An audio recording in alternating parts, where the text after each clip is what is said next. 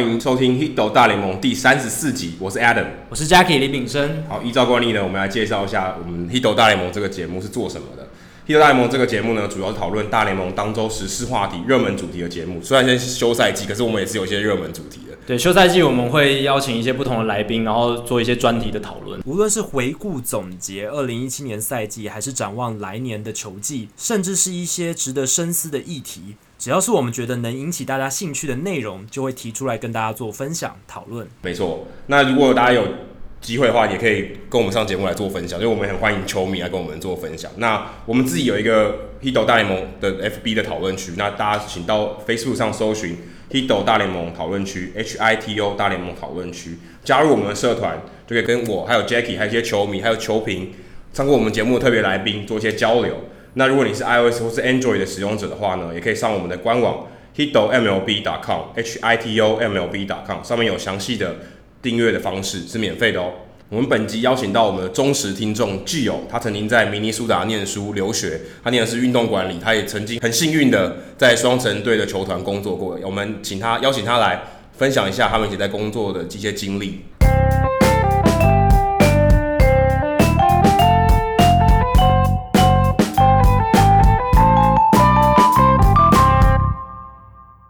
今天大来宾时间，我们很开心邀请到我们的忠实听众。那他过去也曾经在明尼苏达念过书，那也曾在双城队工作过。那他的名字是 Jill，Jill 你好。Hello，大家好，我是 Jill。我们今天之所以会邀请到 Jill，主要就是因为他过去曾经在明尼苏达念过书的经验，还有在双城队大联盟球团工作过的经验。Jill 他的背景其实是他。在硕士的时候是念的是运动管理。我们比较好奇的是，为什么当初选择呃去美国念书的时候要选择念运动管理硕士？然后我们也想请问说，念运动管理硕士的女生多吗？呃，其实我是我自己来说，我是从小就很喜欢看棒球，嗯、然后可是一路上就是一直考试啊、升学啊，所以一直到大学毕业才有。机会去真正想说我我自己的兴趣是什么，嗯、然后也跟大家分享一下当时的时空背景，就是那个时候我跟呃曹景辉啊、郭宏志他们算是同一届的这样子。那那个时候就是大家都出国了嘛，然后整个台湾是就是整个棒球界就是弥漫着一股要 dream big 那种感觉，嗯、所以那个时候我也想说，哎，有一点受到鼓励这样子。我是如果说真的喜欢这件事情的话，我也应该去试试看。然后，嗯，比较幸运的就是说我有家人支持我，他们也不会要我一定要去念那种什么毕业即就业啊，或者是至少年薪百万起跳的工作，所以我就有有办法去选择去念运动管理这样子。那呃，其实美国又跟台湾比较不一样，就是因为运动产业，他们第一个就是由来已久，然后第二个就是他们发展其实也比较稳定了，蓬勃，对，非常蓬勃。所以呃，在美国运动管理事实上是一个比较很还蛮热门的一个科目。对对对，那个时候在台湾还没有，可是在美国一去，那个氛围完全就不一样。那我们的同学有些是做社区运动，然后有些是做像健身房管理，然后还有一些是就是嗯自己是运动员的这样子。那呃或者是说已经在工作一段时间，然后回来进修这样子。所以其实还好诶，女生不会特别少。我们看我们班上大概是三分之一到四分之一左右是女生这样子。那跟像我自己本身是念就气管系相关的，我很好奇说，像运动管理学在呃，不管在台湾在美国，他们教东西跟企业管理有什么比较不一样的地方？有什么比较特别的东西可以跟听众分享一下？其实我觉得大部分都是类似，就是前面都加上一个 sports 这样，比如说运动行销，然后运动法律，然后运动管理，就是可能你们念的就是气管概论，我们就是运动管理概论。这样子的，那我们所讨论的范围呢，其实也会有很多都是从别的产业借镜，不过很多都还是用运动产业本身里面发生的事情来讨论。球迷来讲，或是就体育迷来讲，是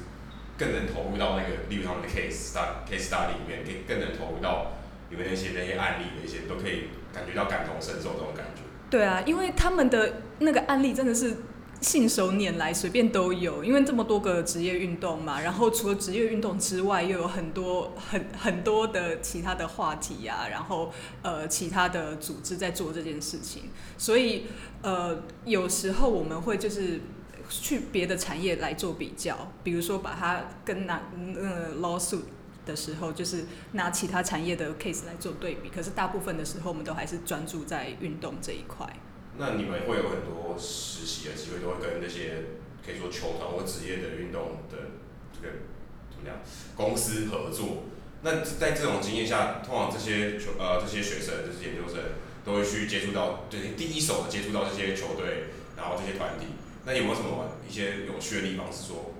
以学生的角度来看，跟那些可以说在这个这个职场上混很久的人，有没有什么一些特别的经验可以跟我们分享？其实我觉得跟台湾比较不一样的是啊，他们实习这个制度很落实，所以其实我的同学或者是我的伙伴们，他们很多都是从小，我说的小可能是国中、高中那种年纪就已经开始实习了。那像呃像我一个朋友，他是呃高中就开始在 ESPN 实习，一直实习到研究所这样子，所以他那个时候其实职业就很确定，他就是要走运动媒体这一块。那相对来说，其实，在台湾，我们这种这种制度比较没有办法去做那种紧密的结合。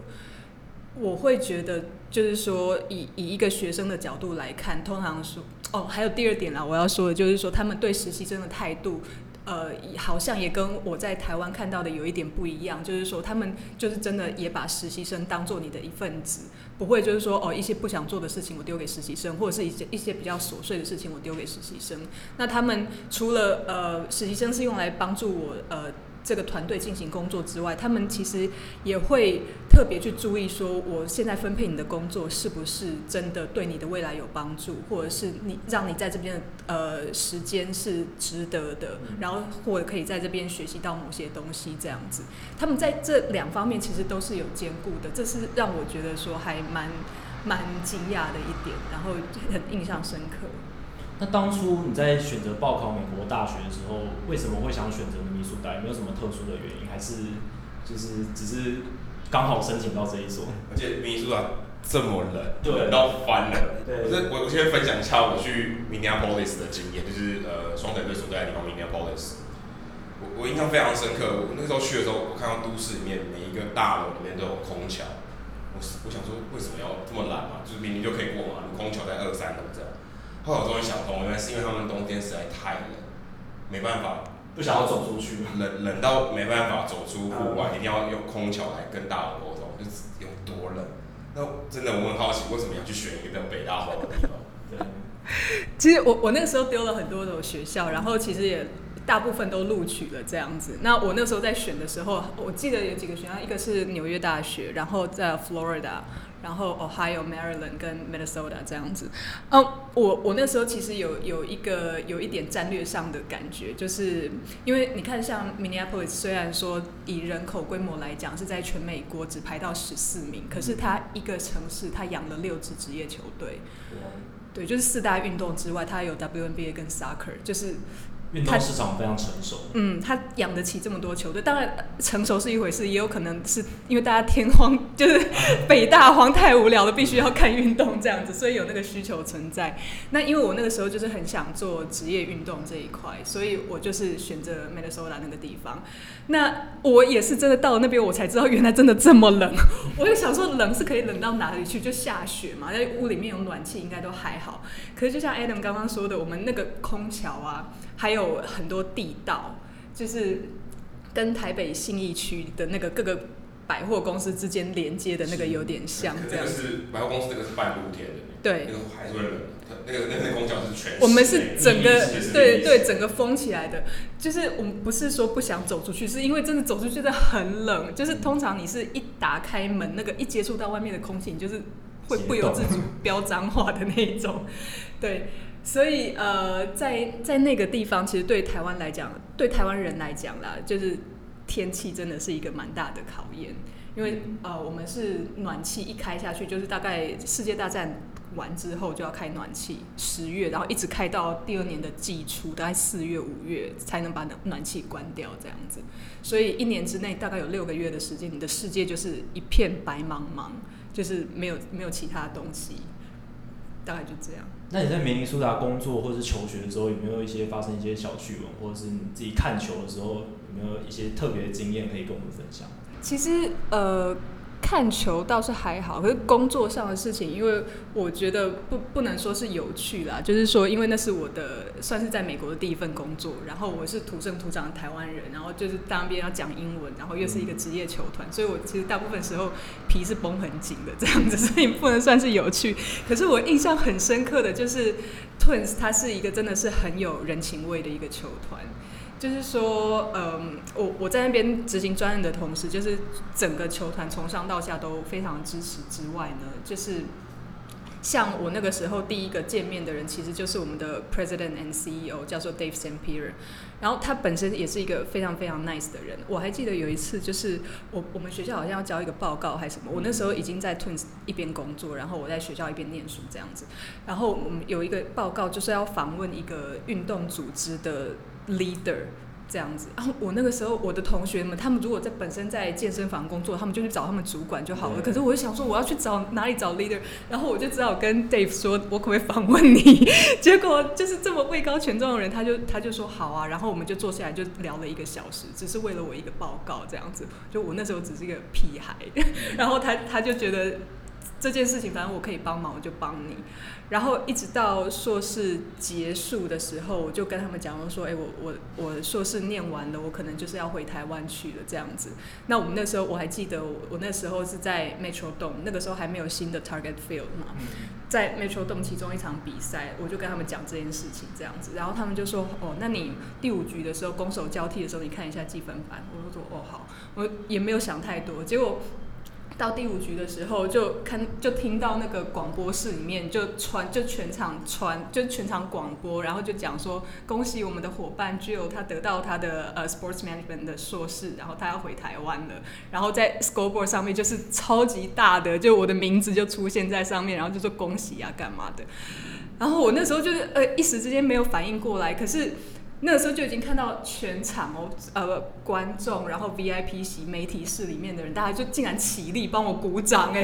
然后我那时候就真的吓呆了。我想说，我又不是对这个国家社会有什么贡献的人，你们有必要这样子吗？然后后来一直到呃球场，因为我工作必须走来走去，在球场的时候，他们就是到处都有人过来跟我说恭喜这样。然后反正这一切结束之后，我就回到。我们那个 marketing 通常是坐在广播室旁边那边，我就说你们干嘛这样？没必要吧？我就说我只是一个小小的，就是学生，我只是就是来这边工作一阵子，本来就是我生命中一段时间而已。然后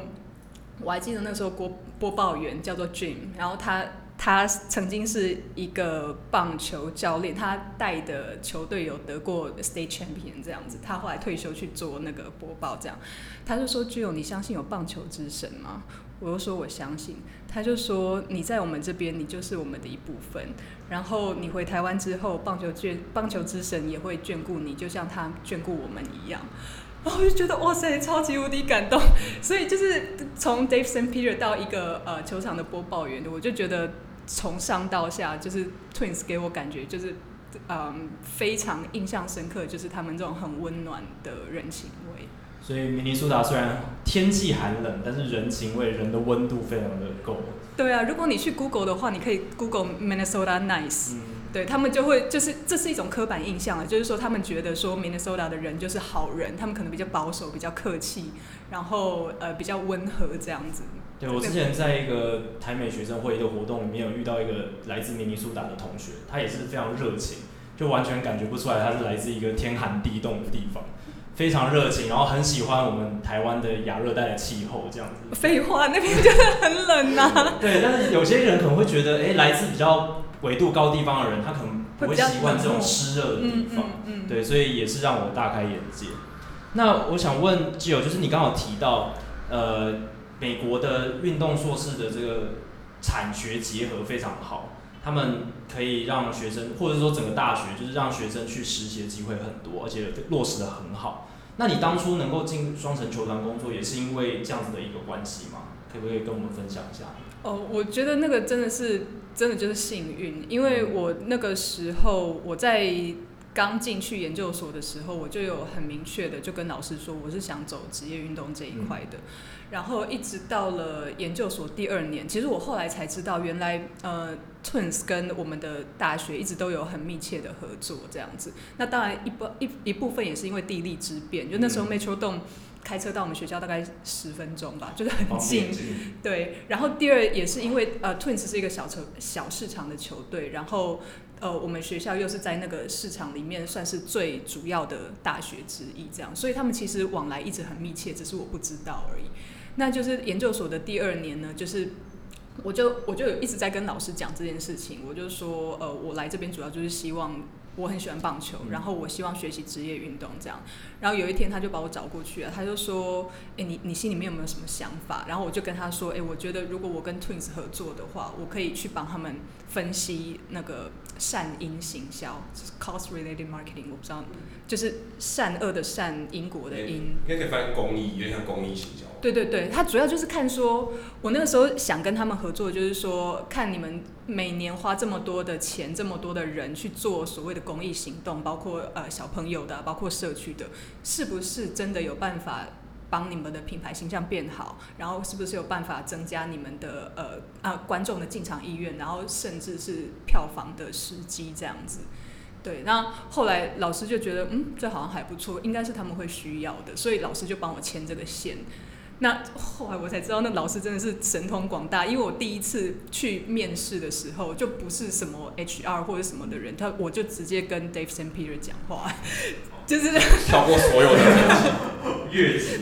对，算是越级了。对，就是越级。然后那个时候，因为老师还陪我一起去嘛，所以就是我们三个人这样讲一讲，讲一讲，很快，大概二十分钟，他说好来，就就这样，就是完全的完全的幸运。真的是完全在在梦想实现的时候，还没有发现它已经实现那种感觉。对对，真的 快到有点来不及。对，机会来临非常快。那刚刚提到说，像你突然你进去的时候，也是做这些公益，这就是你提案的这个这个案子。对，那可以分享一下你是怎么样去分析？因为我其实念企管的时候，我也我也很好奇这些，说在我们做一些公益的时候，我们要怎么样评估这些公益带来的成效？这在商言商吗？还是要说不是我只是。请求人去做一些公益活动，可是我还是要有一些回收。那我很好奇是怎么样去做的？我想听众也蛮好奇，就是实际落实上。对，因为听众可能有些也在运动产业工作，那可能他们也好想要跟公益的团体结合，或是做一些公益活动，他们会好奇说怎么样去评估这些我我去做这些事情的成效。嗯，其实这个分两方面来，一部分就是从球团来看，就是它的实际票房数字有没有增减这样子。然后第二部分就是从球迷来看，就是他们呃进场意愿，或是球队的印象，然后或者是他们呃实际支出的钱有没有比较多这样子。好，那球团这一部分其实就好处理嘛，因为所有的数据其实我们其他的部门都有，直接去分析就好了。我们那时候碰到的挑战比较是球迷的观点这个部分，因为我现在要把时间稍微再拉回来，就是二零零几年那个时代，就是那个时候啊，说实在，在 Minnesota 这个地方，它的 email 就是我们在做行销或在收集数据的时候，email 还不是一个最普遍的方式。就是那个时候，我们如果要做一个大规模的问卷，很多时候你就是也只能到球队现场，呃，球场现场发，要不然你就只能打电话，要不然就是你要写，就是把问卷印出来寄到每一个人家里去。那 Minnesota 是一个很大的地方嘛，所以你知道有些人他们如果要到现场的话，可能要开四个小时的车，就。变会到时候就会变成说，我们收到的问卷，如果只用这些方法的话，它要不然就是时间，要不然就是空间会受到限制，它有一些呃效果可能没有办法很真实的呈现这样子。所以我那时候就跟他说，不行，我们一定要用比较数位的方式啊。然后后来 Twins 他们也觉得说，嗯，如果说以后。这是一个趋势的话，那我们就现在就要来做，所以他们就特别为了这件事情就成立了一个 team，然后那个 team 最主要的工作就是打电话，一个一个打电话去家人家家里，就是包括 season ticket holder，包括他们所有曾经参加过他们活动的每一个人，然后去问他们说，请问你的 email 是多少？然后把它这样记下来，然后好不容易就是成立了一个，他们等于是 Twins 史上第一个就是数位的名单这样子，然后。那第二部分呢，就是除了这个名单之外，我们就是把我们那个问卷就放在 Twins 的首页，首页一进去左上角很大块一个地方，这样子就是邀请他们去填那个线上问卷。那我记得那个时候，就是你只要填完问卷，呃，就是他就送你一块钱的 ticket voucher，就是你只要用一块钱就可以去看 Twins 的任何比赛，然后还送可乐。这不是折价一块钱。不是折价一块钱，是所有东西一块钱。对，你只要一块钱就可以看比赛加喝可乐。太了，太爽了。对，所以就是他们，他们就是从上到下都非常支持这个专案，然后支持 idea 这样子，就是这样子做起来的。那像你们在执行那些公益活动的时候是怎么样？我很好奇，因为像呃，我们常常看到一些球团，尤其在休赛季的时候，看到球员去去医院探视小朋友，或是做一些社区服务。这些东西是怎么样去跟球员沟通，然后或是他们本来就很有意愿去做这些事情的话？我蛮好奇的。其实这个比较像是呃，Twins 有一个叫 Twins Community Fund，呃，就是他们专门做社区基金。那这个基金里面可能就是补助很多呃比较比较没有办法打球的小朋友，或者是他呃家庭。或者是他呃棒球机会比较少的小朋友去做的这些事情，这样子。那你刚刚讲的比较像是 community fun 跟公关之间的合作。其实，在职业球团里面呢、他们也都了解说，这个其实就是你的工作的一部分。你拿的薪水不只是让你在场上打球，你在场下其实也是要做一些事情。那当然，有些球员他会。他会自己会比较有心，他会再主动再多做一些什么，比如说他在主动成立他的基金会，或者是他在主动去 initiate 一些公益活动。可是就是在基本上来说，这些球呃，如果说球队的 community fund 是要做某些活动的话，呃，球员是要去参与的，这是他们的义务的一部分。那我相信有一些听众朋友会好奇说，你在双城队工作期间有没有机会跟球员打交道，还是你们业这些行销部门都是跟球员的经纪人沟通，或者是什么样互动？我们跟球员比较少诶、欸，嗯、因为像我互动的对象大部分都是 front office 的人，嗯、就是坐在办公室里面的人这样子。了解。我们在一般运动圈印象里面，就是男性的这个从业人员好像比较多，然后。呃，我们可能会觉得女性在这个运动领域里面是算比较少见的，无论是在球场上，或者是呃 front office 管理阶层。那我们今年在呃大联盟看到 Claire Smith，她是一个美国运动产业工作的一个很重要的先驱，她甚至是呃美国棒球记者里面最早的女性工作人员。然后她今年也获得了象征棒球记者最高荣誉的 J.P. Taylor Spink 奖。那她也有在名人堂这个活动上面呃进行演说，然后很感人。那我们想谈谈，就是呃，您身为女性，然后也有在嗯、呃、大联盟球团工作过，那你不知道能不能跟我们分享一下，在二十一世纪的大联盟棒球球团内女性的就业现况大概怎么样？那实际的工作待遇会不会有一些隐形的歧视，或者是任何就是你觉得受到不公平的对待？就玻璃天花板。对，玻璃天花板。因为玻璃天花板是一个不能说的东西，但是就是好奇有没有这种对玻璃天花板真的存在，或是你真的自己遇到的情况。嗯呃，我们我们先拉宏观一点来说好了，就是就现在有二零一七年，就是最新的统计数据里面，其实呃，美国全职工作来讲，女性跟男性的 salary gap 还是有百分之十六到十七，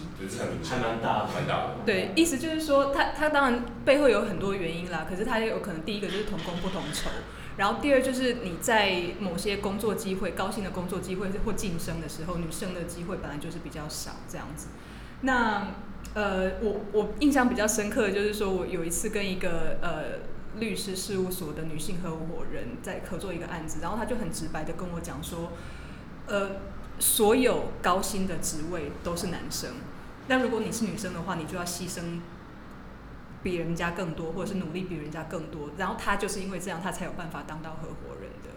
好，那其实运动产业也，我觉得啦，应该也不会是一个太例外的事情。像两位有在看 NBA 吗？你你们猜一下 NBA 球员平均的年薪大概是多少？平均哦。现在哦？对，现在。现在应该七八百万吧，年薪。平均低一点啊，五百万。五百万。对，五百万。好，那 WNBA 的年薪？一百万。七点二万。我刚刚才十万。对，就是。但大家一样都是上场打四十分钟到四十八，都是职业运动球员。对，那其他其实，在其他运动也是啊，当然不会像 W N 跟 N B A 跟 N B A 这样子差五十倍，差到这么多。可是你看，像高尔夫球，像网球，那其实它不管是在那媒体关注度，然后或者是在票房啊、售价什么奖金，其实都是有差的这样子。那呃，可能。有些人会觉得说哦，好吧，这是运动员的状况，因为运动员其实也不是一个非常一般的工作嘛，它算是一个比较特别的产业。可是，在整个运动产业的场下来说，好了，呃，状况不会差到这么夸张，可是不能说没有。那像刚。提到 Claire Smith，我觉得她真的很伟大的一点就是说，她第一个她是一个女性，第二个她不是白人，她是一个 minority。对，所以我我可以想象说，在那一段那那一种情境之下，尤其是在三十几年前，她就她就说嘛，一九八四年的时候，那个时候国联冠军系列赛，她是连 Clubhouse 都没有办法进去访问的。那个时候是因为大家知道 Clubhouse 是男生脱光或是在洗澡刚出来的时候，那。OK，感觉女生比较不爱射进去，可是现在这个这个已经被打破了，对，所有的现在不可能这样的情况，应该就是都大家都平等的工工作权，对。对，可是呢，三十几年后到现在，呃，我跟各位分享一些我我自己亲身的经验，就是我有我在担任呃我在做运动经济呃的那段时间里面，其实我也有机会，我记得我那个时候好像是春训的时候到呃 Sarasota Florida 那边去。就是春训基地，然后，呃，那边发生的情况就是说，他们所有的人，包括教练、staff、球员，他们全都在 locker room 里面谈事情。我是女生，我进不去，所以我就是完全没有办法知道在里面发生什么事情。所以，呃，意思就是说，虽然说过了三十几年，可是如果说你是一个少数的话，当然，因为你你很少嘛，所以人家就会理所当然的。就忽略你这样子，我觉得这是很正常的事情。可是也不是说女性在职业运动里面完全没有机会的。那我看到的是有一些部门确实是女性比男生多，譬如说公关、行销、呃客户服务、票务这种的。虽然虽然你不是不是传统观念说的核心部门，比如说球探部门或者是签球员的部门这样子，可是事实上这些部门在球团的营运里面还是占蛮重要的一部分。那一直到现在呢，其实你看这个氛围也慢慢改变了。像两年前水手队他们就签了一个呃女性球探嘛，全职的呃 Amanda Hopkins 嘛，对不对？对，没错。对，她到现在还在做啊。对。那在台湾其实我们也已经有女性的主审嘛，有刘国军老师，然后也有女性的球探了。所以我我可以预见在未来，当然这条路不会不会很轻松，可是。呃，也希望说更多的女生可以加进这个运动产业，然后来让这个产业变得更多元一点。对，我们刚才提到劣势，我很好奇，说女性在这个产业一定有些优势吧？因为像呃呃去年开前年开始，Jessica Mendoza 就是以前呃美国的国家女垒队的球员，她开始在 ESPN 的 Sunday Night Baseball 开始当做球评。一开始大家不是很能习惯，可是他后来发现，哎、欸，我在三个声音中有一个比较。不一样的，我们先就以声音来说，你会感觉到还蛮有和谐感，还反而不错，比较像是一个正常的，你看有人在陪你聊天，然后一个有一个女生很懂棒球。其实对于男生来说，我觉得是一件好事情。那一开始大家可能会有点排斥，可是对于他的角色来讲，他又他又懂场上发生什么情况，然后他口条又很好，那对对他的职业来讲其实是一个加分的。那好奇具有你怎么看女性在这个产业，我们泛所有的运动的产业来看，它的优势会是什么？我觉得女生很多时候，当然女性特质是其中一部分，就是不可讳言的有，就是女生很多时候就是会比较细心，然后呃执行力方面的，其实也就是有有一些女性特质，事实上是可以发挥出来的地方。然后第二呢，就是。呃也我我必须要讲说，因为我是行销出身的，所以从行销观点来看的话，你看现在我们之前好几集都一直在讨论说，因为职业运动毕竟它是一个以观众为主的运动，所以我们要让球球赛更精彩，然后呃要让球更弹什么的，都是为了要吸引观众。那观众不只是男生啊，今天我女性市场其实一直都是呃棒球。它比较还没有被开发的一块。那如何要吸引到女性市场的话，就变成说，你如果有个女生的声音加进来，或许会比较 catch，有办法 capture 到女性观众想要的是什么，然后怎么样会让他们觉得开心，然后会想要去看球这样子。所以我觉得这这其实都是优势啦。嗯，我想补充关于 Jessica Mendoza，因为我常常听她在线上的评论，然后我就觉得她的评论跟男性主播、男性球评最大的不一样，就是她真的就像基友讲，她会观察的很细心一些细节，尤其是打击上。虽然她是女生，而且她打的是垒球，但是她看棒球也看得非常多，而且非常经验非常丰富。然后他就能抓出一些打者在挥棒细节上的改变等等。那他自己在受访的时候，他其实有提到，他在转球评的那时候，其实是因为 Curt Schilling 被炒掉了，所以他才被拉上去做球评。他一开始很多观众没办法接受，而且他就觉得说，棒球是男生的运动，一个女生怎么可能当球评？当主播都已经很少了，更何况球评，是一个很大很大的冲击。但是他这一年来，我觉得我听他的评论听下来，我就觉得他真的能够胜任这个工作，而且做得非常好，这是让我非常印象非常深刻。那除了刚刚就有讲到球探教呃球探或者是行销人员有女性在这个棒球产业里面，其实教练也有。二零一五年，Justin Siegel 呃运动家呃雇佣了这一个女性的教练，她是大联盟史上第一位女性教练，这也是非常具有革命性的影响力，我觉得。好，那聊完比较严肃的这个话题之后，我们来转到一个比较轻松的。就你有在双城队呃工作过，然后。也是很资深的双城球迷，那我们想请问一下，你最喜欢的双城球员是哪一位？你这个问题啊，我进双城工作第一天，他们就这样问我，然后我那时候的答案跟现在答案都是同一个人，Joe Mauer。那个时候他应该才刚刚上大联盟，对，二零零四年上大联盟，对，那就等于刚好那一年而已。对。那那时候他还是小帅哥，现在老帅哥。他跟 Justin Morneau 组成 MM Boys，非常那时候最红最红的时候，也是双城队战绩最好的时候。不过我觉得他有点可惜，就是他在捕手面罩后面，因为你镜头 take 到他的时候，都都是有面罩，所以看不到他帅气的脸庞。现在再到一垒比较有机会一点，那可以看到他的鬓角。我记得我之前在网络上有一个很很很有趣的照片，我现在印象非常深刻。每次有人在讲 Mauer 的时候，我就去找那张照片出来，就是一个小朋友。他贴了一个海海苔在他的鬓角上面，然后要模仿 Joe Mauer，这是一个很好笑的情况。那好奇，那当时你怎么看 Joe Mauer？Joe Mauer 那时候就是可以说他生涯正在起步。怎么会喜欢上 Joe Mauer？对，因为我我其实棒球的所有的守备位置里面，我一直都是最喜欢捕手这个位置啊。嗯。对，虽然他是在面具后面，虽然他是背对观众的，可是就是呃，我觉得那是一个呃。核心的角色，我这样说好了，就是还还蛮重要的一个角色。这样，然后第二个是因为他是一个 power 型的捕手，他不是守的那种人，他是有攻击能力的这样子。然后再来，不是我要我要回应到刚刚那个贴海苔的那个，我们事实上也曾经做过一个这样活动，就是进场的观众每一个人都送两个鬓角，然后所以你那天就看到全场大家都是 Joe Mauer 的样子这样子。所以，然后再最后一点，其实我我最喜欢他的一个就是说，他因为他自己就是明尼苏达出生的人，然后他跟 Twins 签了长约，然后他就等于他这段时间就是留在这边。那留在这边打球之外呢，其实他对他本身对公益的付出也非常非常多，就是比其他就是比比他被要求的还多。这样子，他会自发性的去呃关怀一些当地的小朋友，不管是生病的，不管是没有机会打棒球的。其实他他对于这个 community 他的认同度很强，那对我来说，这个就是 hometown hero 的定义嘛。所以对我对我来讲，其实 Joe Mauer 他就是一个这么有吸引力的人。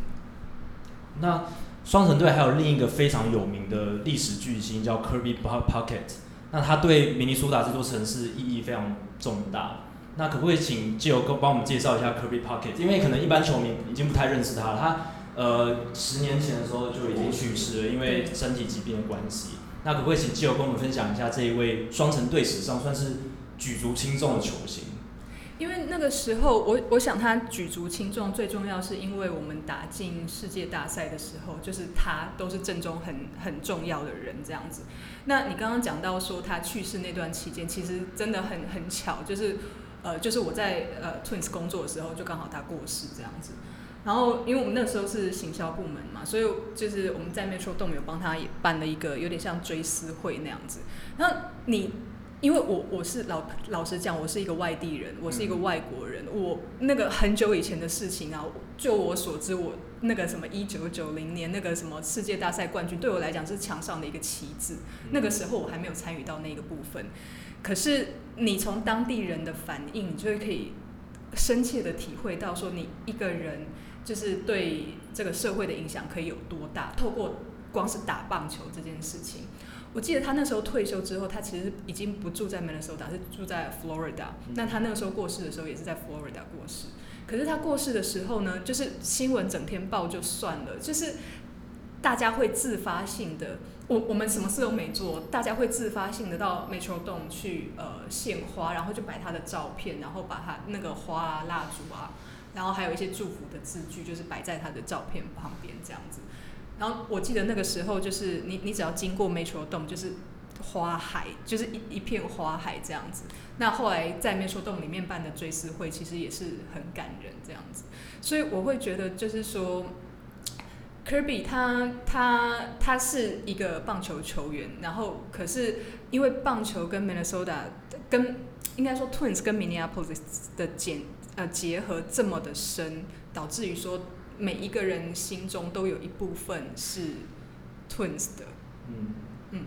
对，这也让我联想到去年 Jose Fernandez 去世的时候，佛罗里达地区的迈阿密地区的球迷也是很自发性的去献花去纪念他，因为 Jose Fernandez 对那个社区也是有很大的影响力。那包括我们最近 Roy Halladay 的去世，也让费城的球迷还有蓝鸟队的球迷也都自发性的纪念他，因为。这两个球员其实他们对他们各自的社群，甚至科比，他们对自己的社群都有很大的影响力。不只是球场上的发挥造成呃球迷一些呃回忆，那他们在球场下有一些很多非凡的贡献。那其实像今天这一集就是第三十四集哦，刚好就是 Kirby Puckett 的背号，那其实蛮巧的。而且呃，等下我们下一个单元会提到的呃这个人物的部分，其实这个。双城队这个 Target Field 现在新的球场，这个最主要的 Main Entrance 就是三十四号 Gate Thirty Four，所以其实可以看到说，这个球团在操作，不要说操作，他很难听，在经营他的这个球迷的时候，他是真的会把这些历史或者我们的历史事件或人物把它融合在一起，所以在球场不管里面外面，你有没有进到球场里面，你都可以知道，呃，这个球队对于这座城市，对于这个城市的历史有什么贡献，就是可能如果今天小朋友他他可能在 Kirby Puckett 过世之后才出生的，他根本不知道这号人物。可是他今天来到球场，他一定会认识这号人物，因为他会从那个入口走进去，然后看到墙上以前双城队是发生过的事情，得过冠军的照片。那其实对于呃这些可以说下一个世代，或是以后的世代的球迷来讲，他们跟上一代就有个连接，他们以后可以就像我们一样，我们会开始关注以前发生的事情，然后对于呃这个球队对于家乡的历史更有了解。可是，在台湾，因为具有在台湾的。行销公司工作过，在台湾其实这些的经营，就算在这些经营上面，在呃球场或者球场外，历史扎根，你很少看到这些呃球团对于这个球这个地方，一一方面有人说是属地主义，但是我们撇开属地主义不谈的话，球队的历史也是很重要的一部分，不管它是在哪里，所以对于台湾来讲，大家都台湾，这个就是有小岛也没有多大，可是为什么在这个历史的经营上面，感觉是就输美国很多，是没有去。去拿这个历史的东西当做一个卖点，或是连接上一代跟下一代的一个回忆。因为现在可能你小朋友去看，他可能是他可能有也可可能知道陈金峰，可他可能不知道谢长廷以前多厉害，可能不知道洪一中以前多厉害。那这有点可惜，大家可能说洪一中是总教练，可是大家可能忘记他以前在球员时期的表现。那我觉得这样很可惜，不知道基友怎么看这件事情，或者有什么做法我们可以向美国学习，然后在台湾落实。其实我觉得有一些，呃，就就如果说以一个看棒球的人的角度来讲，或者是一个行销人的角度来讲，我我同意，真的是可以做更多。那事实上，我们看到，呃，在业余棒球，他其实做的比职业球团，我觉得有时候好诶。就是说，我们可以唱到看到一些什么棒球百年特展啊，嗯、或者是什么的。所以你看，像我们出生的年代，都已经不是红叶烧棒年代，可是我们都知道。这件事情对不对？然后甚至比较后面的什么金龙啊什么的，其实我只要去参观过，那你就会知道这个历史。可是，就回到职业球团来讲，我呃，我觉得这真的是一个可以去可以去耕耘的一部分。譬如说我我常年住在台北，好了，我今天如果说我到台南去，那我当然除了去看场棒球之外，我也很希望知道说统一这样子，他们这二十几年来是怎么怎么过来的，然后他们这些人里面发生了什么事情啊，然后战绩怎么样啊，就是知道。比较除了除了球赛本身之外，我很希望再多知道他们一些球团的故事这样子。因为我自己其实以我经验来讲，我也是像就我也知道金龙少棒、红叶少棒这些早远的这个台湾早期的棒球，但是其实我对职棒初期的明星都不是很了解，不熟对不对？超不熟，不熟太年轻。对，太。但是我觉得中华职棒的环境，呃，或者是整个体育媒体的环境，没有给我一个管道去了解这一些球员。就是比较难啦，可能要自己去找一些早期的职业棒球杂志或者什么，不然其实很多东西都已经散佚了，或者是只留在老球迷的记忆中，没有传承给下一代的球迷。可我觉得这跟球场气氛，刚有提到跟球场气氛的营造有关系。你看现在去球场可能是歌舞表演，啊，就是我看歌舞嘛，等于我空我填补了我那个球赛空白的时间。可是如果你想今天是这个球这个球场是有故事的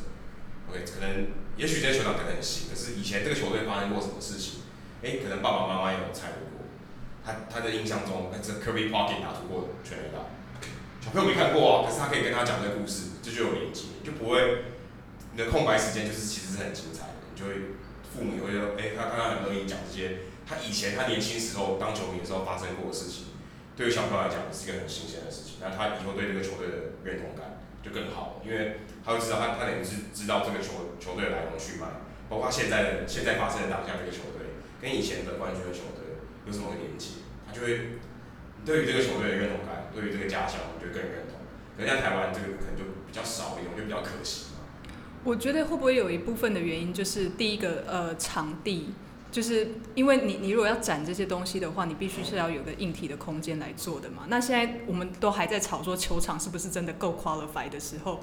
就是还在还在想这个事情，就是有有一点算是还还没有走就想再想跑。然后第二个呢，就是说会不会跟球队的呃更迭有关系？今天比如说很很早一部分，如果说你要讲呃。和信金或者讲新农牛那部分的历史，那现在到底是要谁来做？那你你说真的是那种呃横跨很多年的这种球队，其实现在也少了。只剩两支，基本上只有两支吧，就元老级球队只有两支。对，那那如果说在这样子的状况之下。比如说我是副帮好了，我会不会去帮忙做义大，或者是之前的历史，就是可能也是另外一个考量。我不知道是不是这样的因素，因为我我现在已经没有在这个产业里面了，所以我我我在想，如果是以我来猜的话，就是可能第一个硬体，第二个就是那个。算软体的部分啦，就是经营者的想法这样子。而且中信金要帮呃中信要帮中信金做历史，还是兄弟兄弟对啊，这也是一个很尴尬的情况。不过不过刚才提到，其实刚好有个契机，现在刚好富邦悍将他们认认养的新庄球场，所以我们可以观察一下他会怎么做。就是 OK，他很在乎硬体嘛，可是我觉得事实上硬体可能是需要金钱，或是需要。长期的投资，比方说 OK，这个这笔钱花下去要花很久才回收。可我觉得像刚才这软体的部分，其实是有办法做到的。就是我我也许我不要一个展出的空间，可是我可以用一些方式来让大家回忆这些事情，然后让呃球迷跟球迷中间有一些连接。我觉得这个应该是可以做到。相较起来，它的可以说动脑的成本可能很高，可是呢，它硬体的成本花费金额上面可能没有那么高，也许是更容易做的事情。可以等于说把这个棒球文化更跟它延伸为。过去，而不是只有说，哎，我只看歌舞表演，然后是做一些现在的一些行销活动，我觉得是可以，台湾的职业球员可以再去想一下的。好，那今天时间差不多了，非常感谢基友接受我们的邀请，然后跟我们谈这么多棒球的事情，分享自己在明尼苏达的经验。谢谢基友谢谢大家，谢谢。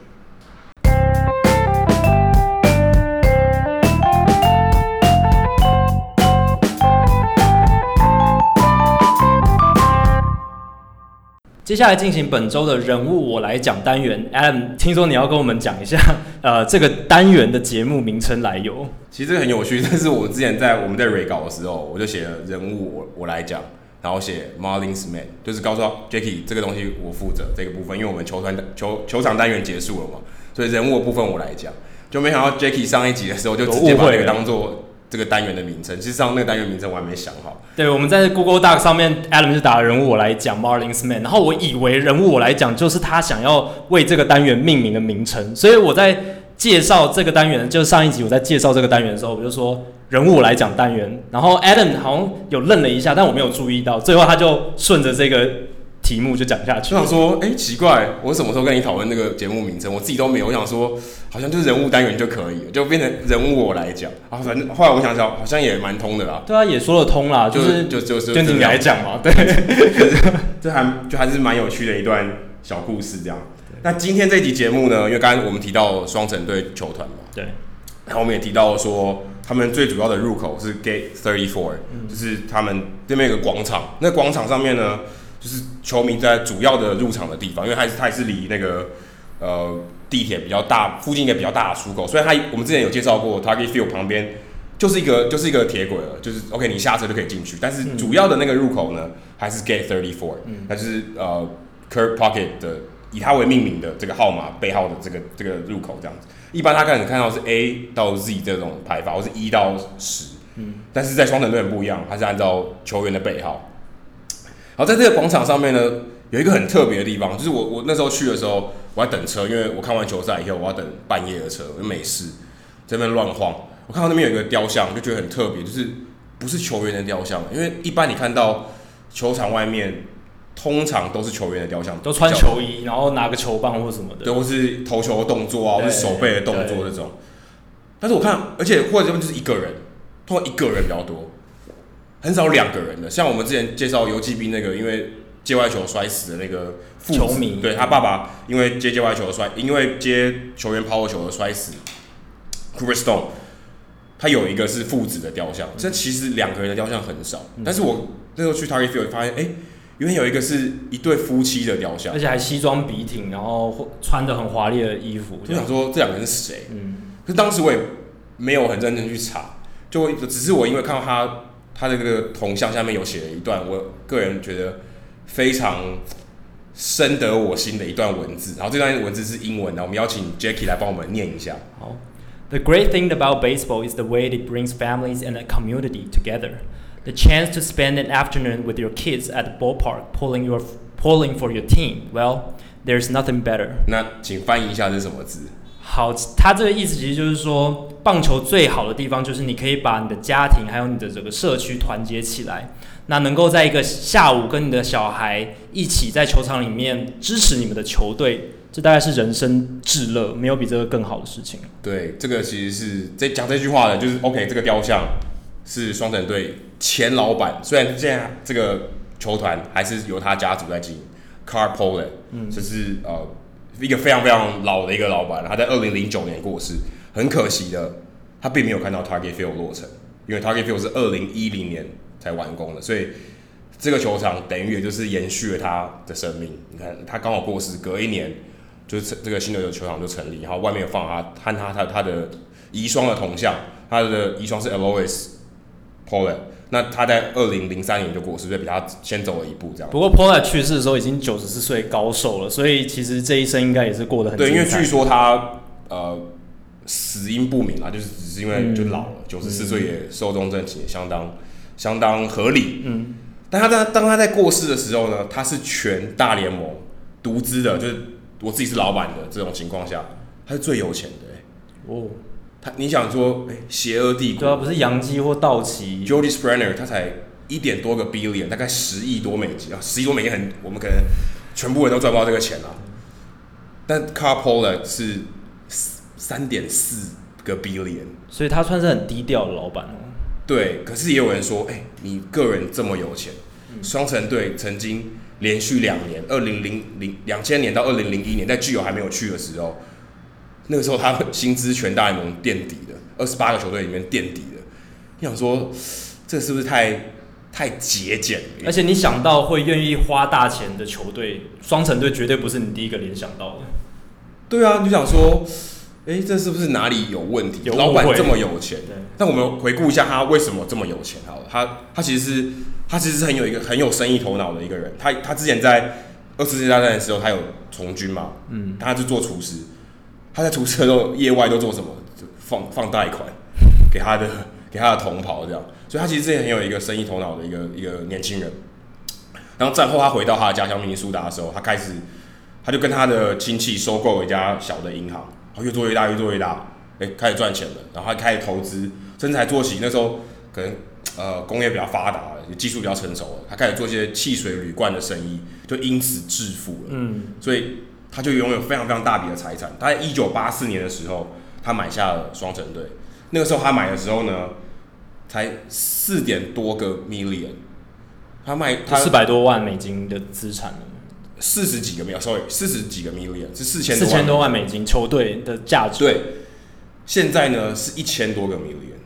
就是破亿了。对，对，是非常可怕的，嗯、非常可怕的数字。呃，一千一千多万，一千多个 million，没有一千多个 million，一点多个 billion，一点多个 billion，非常非常可怕的一个投资报酬率。嗯、那他曾经，他是一个可以说节俭，你也可以说他是吝啬。他曾经。因为他觉得球队很难赚钱，他在一九九七年的时候还曾经扬言说要把这个球队卖掉，虽然到现在还是没有卖，现在是继承给他的儿子叫 Jim Pollard，就是现在双城队的持有人老板。那这个这个其实是蛮妙的一件事情。其实我觉得更妙是，像刚才说双城队跟巨有是有点连结的嘛。他其他的呃两个三个儿子，其中有一个是没有在球团，或者也没有在商业世界。继续继续延续他父亲的这个这个事业，叫 Bill 呃叫做 Bill Pollard，他是谁呢？他是一个好莱坞的制作人。他为什么跟台湾有关系呢？他曾经跟李安共同做制作了《断背山》，非常有名。二零零五年让李安导演获得奥斯卡最佳导演的那一部片子。对，所以你会想说，诶，一个球团的老板的儿子，最后去做好莱坞的事业，不知道那个他他在。不知道他死后是怎么想的，也是说：“OK，你怎么不接我这个？就是好像有点做商业的，好像对他讲不符合我这个从影的梦想，对不对？就是我我自己跑去好莱坞。不过含着金汤匙出生的人，我觉得他们有很幸运的是，他们可以追寻自己的梦想，然后没有后顾之忧。所以我觉得这可能是 Bill 他心里一直想做的事情，然后他刚好在这个家庭里面可以让他去做这样的发展。不知道什么时候有机会拍一部双城队的电影？对啊，其实他身为制片，应该有这样子的。资产或者是这样子说话的声音，其实很难说哎，我觉得有有可能哎，我觉得搞不好啊，搞不好就具有曾经说嘛，就是我们节目会做到双城队打打下世界冠大赛冠军的时候，也许 OK 冠军之后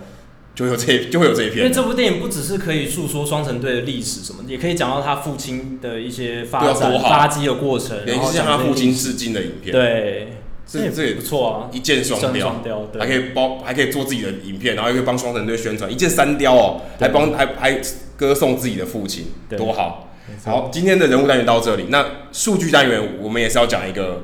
最近过世的 Roy Holiday。对，今天我们是大来宾时间，所以可能没有办法聊太多时事，但是我还是要提到一下 Roy Holiday。Roy Holiday 是在我们录音时间的上个礼拜过世的，然后。呃，他最为人所知的就是他非常耐操耐投，同时又是赛扬奖的等级。那他在一九九八年到二零一三年总共投了六十七场完投。同一时间，你猜密尔瓦基酿酒人队跟圣地亚哥教士队只有几场完投？全队上下哦，三十，没有那么少。但是密尔瓦基酿酒人跟教士队分别只有六十五场跟六十二场完投，也就是说，在这十五年间。，Holiday 一个人的完投数就超过了这两支球队的全队，非常非常厉害。那还有其他数据可以显显示 Holiday 他有多耐投，而且投球多有效率。从二零零二年之后，全联盟有大概两百个投手投至少五百局。那在这些投手当中呢，Halladay 的呃平均每局用投用用球数只有十四点三球。在这段期间，只有 Greg Maddux 的每局用球数比他少，因为基本上 Greg Maddux 是投好球给你打的。对，因为 Greg Maddux 大家都知道都是控球大师，省球一哥。对，所以 Halladay 基本上已经到这样的层级了。但是大家会觉得 Roy Halladay 控球精准，但不至于到 Maddux 这种等级。对，但事实上他省他也是相当省球的，事实上差距不远。对，然后他平均每一场先发的用球数是一百零三点八球，所以平均每局用球数少，但是一场球平均都要用到一百零三点八球，这个数字在现在来讲其实是多的，代表说 Holiday 他呃每一局非常有效率，但是他同时又很耐投，所以局数才可以拉那么长，才可以有这么多的完投。现在这个情况可能 Roy Holiday 不太能创造这个记录。对，现在分工那么精细。对，现在教练不可能让投手投到很少，其实现在很很少投手可以投到超过一百球了，很多投时候都是八十球、九十球，教练就要把它换下来，除非你是对上王牌投手，不然这种其实这种情况是现在已经是蛮少见的。Chris Sale、Corey Kluber 才有可能有这种机会。对，然后 Holiday 他在二零零二年之后，平均每一场先发可以投到七点二局，这是这段时间最多的。第二名是 Curt Schilling 六点九局，Curt Schilling 哎、欸。你想想看，Curt Schilling 他是呃大联盟流血还在投的，对，当代最耐投的投手之一，而且他是那种斗志超级高昂，就是教练除非吃了秤砣铁了心，不然不可能把他换下来那种投手。所以其实 Halladay 他的这个耐投度也是至少从二零零二年以后这个有挂挂保证的。那谈到耐投这件事情，我想要分享一个全联盟的数据，就是我们大联盟今年已经没有。两名投手都完投了比赛了，就是说两队派出的先发投手都投到最后，整场比赛只有两名投手，两队都完投的这个比赛已经没有了。就是打卡上班跟打卡下班的都是同。对，像一九七七年的时候，有一百零五场比赛都是整场比赛只有两个投手，没有任何后援投手。但是电话牛棚电话没响，对，牛棚电话完全没响，就两队呃两队就是派他们先发投手，然后两队先发投手都投到最后。OK，但是这个数字。大家知道，近年分工越来越细，就是数字一直在往下掉。一九八七年四十二次，九七年十六次，然后到千禧年之后，基本上大部分都是个位数。啊，去年降到只有两次，那今年是整个例行赛完全没有，两千一百多场都没有任何一场，完全没有任何一场比赛，所以顶多就是一场，呃，可能有一队的投先发投手是完投的，但另一队一定有用到后援投手。